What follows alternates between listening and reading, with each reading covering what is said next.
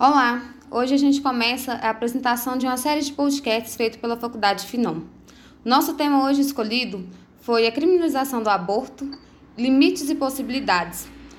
Hoje nós trazemos duas convidadas, a Jéssica Santiago Cury, advogada, mestre pela, Universidade Estadual Paulista, Unesp, bacharel em Direito pela Faculdade de Direito de Franca, e a Júnia Gonçalves Oliveira, advogada, doutorada em Direito pela Universidade de Marília, mestre pela Universidade de Marília, pós-graduada em Direito e Advocacia Empresarial, bacharel em Direito pelo Centro Universitário de Patos de Minas, em Administração pela Universidade de Viçosa. Vamos lá então, vamos começar pelas perguntas que a gente recebeu através da nossa caixinha de perguntas no Instagram, que são dúvidas recorrentes que o pessoal tem sobre o nosso tema hoje. É, o que significa legalizar o aborto? Olá, pessoal. Para falar em legalizar o aborto, é necessário entender que é um problema bastante complexo e é um problema principalmente de saúde pública. E a sua legalização é vista em, por muitos pontos da sociedade como uma necessidade.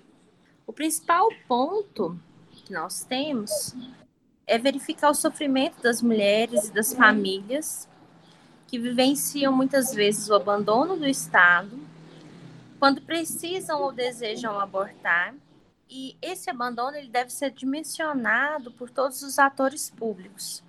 Se é que ocupam essa posição para defender os interesses públicos. Então, nós temos que o aborto vem diretamente ligado a questões de interesses públicos. E por que legalizar o aborto? Falando desse significado de legalizar. Muitos estudiosos falam que a possibilidade da legalização do aborto é para consolidar o Estado laico, aperfeiçoar a democracia e promover os direitos sexuais e reprodutivos e a saúde das mulheres. Então, legalizar seria retirar do sistema jurídico a possibilidade de punibilidade de quem faz a opção por abortar. Quais são as situações que o aborto pode ser realizado de forma legal no nosso país hoje? Bom, é, somente são três as possibilidades de realizar hoje um aborto de forma segura e legal no Brasil. As duas primeiras que eu vou citar estão dispostas lá no nosso artigo, no nosso Código Penal, que é em casos em que a mulher está tendo uma gestação fruto de um estupro, então ela tem aí um suporte legal para realizar um aborto seguro. O outro é se caso essa gestação coloca em risco a vida da mulher, e também é uma possibilidade dentro do Código Penal. E por último, que foi uma conquista aí dentro do STF, que é em casos de fetos anencéfalos, provados que o, feto, né, que você está gerando dentro do seu corpo, ele é anencéfalo, ou seja, ele não tem a, o seu sistema nervoso, a parte encefálica, então você pode também abortar de forma segura. Quais crimes a mulher que faz o aborto e o profissional da área de saúde, que às vezes a gente sabe que nem são profissionais também, que fazem é, essa prática, estão cometendo? Bom, então, a mulher que realiza o aborto, ela vai responder pelo crime, lá do artigo 124 do Código Penal, que tem como pena mínima de 1 um e pena máxima 3 anos. Já a pessoa que realiza o aborto, com consentimento da gestante, responde aí pelo crime do artigo 126 do Código Penal, que tem como pena mínima de 1 até 4 anos. E ambos os crimes são competências do tribunal do júri, ou seja, quem vai é, condenar não é o juiz natural, e sim o plenário. Quantos abortos acontecem por ano no Brasil? Essa prática é comum? Bom, eu vou retomar aí um pouquinho aos estudos do que a Débora Diniz fez sobre a pesquisa, é, Pesquisa Nacional do Aborto, a PNA, realizada em 2016, por meio de um método de magnitude por uma técnica diurna. Como que foi realizada essa, essa pesquisa dentro do Brasil? Ela foi uma pesquisa, então, que ganhou aí pela OMS, Organização Mundial da Saúde, como a principal prêmio da principal pesquisa em relação à saúde pública das mulheres, sendo considerada a melhor pesquisa das Américas. E por que, que eu estou citando hoje um pouquinho dessa pesquisa?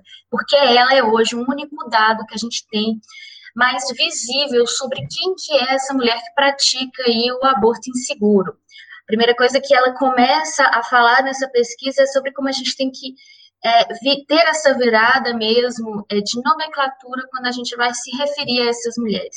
Humanizar esses sujeitos que estão sendo é, estudados, sendo primeiro a gente não fala que elas cometeram um aborto ilegal ou clandestino para não gerar essa estigmatização. Então, ela vai se referir durante toda a pesquisa como um aborto inseguro. E ela fez, então, uma pesquisa com as mulheres entre 18 até 39 anos. Então, ela consegue mostrar para a gente uma margem de subnotificações das respostas. E as respostas dessa pesquisa, elas são surpreendentes, elas são chocantes, e eu acho que é, é aquele tapa de luva que a gente sempre leva para começar a virar a chave sobre como a gente tem que pensar aí aborto, como que a gente tem que pensar saúde, cuidado e pensar nesses, nos sujeitos por trás desse tipo penal, trazer eles como humanos. Bom, então, de acordo com a PNA, fala que um a cada cinco mulheres entre 18 até 39 anos no Brasil já abortaram uma vez em sua vida. Ampliando esses dados, referindo eles de forma mais ampla, a gente consegue afirmar que uma mulher por minuto aborta. Por ano são 503 mil mulheres e ao total 4 milhões e 30 mil mulheres entre 18 a 39 anos já abortaram no Brasil.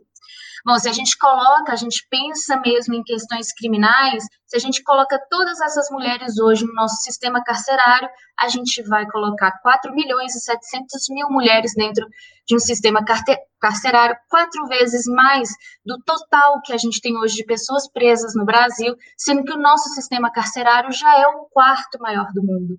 Então, a gente tem que ver quão amplo é isso, como isso é um fenômeno social porque todas as mulheres, é, é igual a Débora fala, todas as mulheres sabem como abortar, elas entendem como abortam e elas precisam do cuidado ao realizar um aborto inseguro. Outra pergunta que ocorreu para a gente, né, nas nossas caixinhas de perguntas, é se o aborto é infanticídio. Não, tipos penais diferentes. O aborto e o infanticídio não são o mesmo tipo penal. Então, aborto não é infanticídio. Então, só complementando um pouquinho a fala da Júnia, a gente tem que entender o que, que é o infanticídio. O infanticídio, então, é quando a mulher mata sob o estado purpural do próprio, seu próprio filho durante o parto ou logo após o parto. Então, esse lapso temporal, que significa ela já passou por uma gestação completa, e também que seria o lapso entre parto ou durante o parto, que vai tipificar aí a ação penal do infanticídio. Bom, já o aborto, que está lá no artigo 124 que eu falei para vocês, a gente está falando do início da gestação. Então, o abortar, a gente está falando ainda de feto, a gente ainda não tem aí é, uma gestação completa e a mulher não passou mesmo por o parto e não também não está no seu estado puerperal. Uma mulher, ao dizer em público que fez o aborto, ela está cometendo algum crime? Em tese, não. É necessário verificar o tipo de aborto que ela está falando. Pode ser que ela sofreu um aborto espontâneo, mas se ela realmente afirmar que fez um aborto intencional, um aborto né, que é considerado criminalizado, ela poderá ser responsabilizada. Mas tudo dependerá da instrução criminal. Para gente finalizar né, o nosso podcast de hoje, é, qual a diferença entre aborto e intervenção médica legal? Bom, pessoal, já finalizando, essa diferença é bem simples. O que falamos sobre o aborto criminalizado são todas as condutas que estão fora das condutas permitidas, tanto pelo Código Penal, são condutas que levam à intervenção médica. As condutas que não fazem a intervenção médica legal são consideradas aborto. É, quero agradecer tanto a professora Jéssica quanto a professora Júnia pela participação né, no nosso podcast de hoje. E fiquem ligados, porque vão acontecer toda semana vários, é, vários podcasts. Né? Uma semana a gente vai falar um pouquinho sobre assuntos do direito, outra semana a gente vai falar um pouquinho do, das várias engenharias, temas que são aí atuais.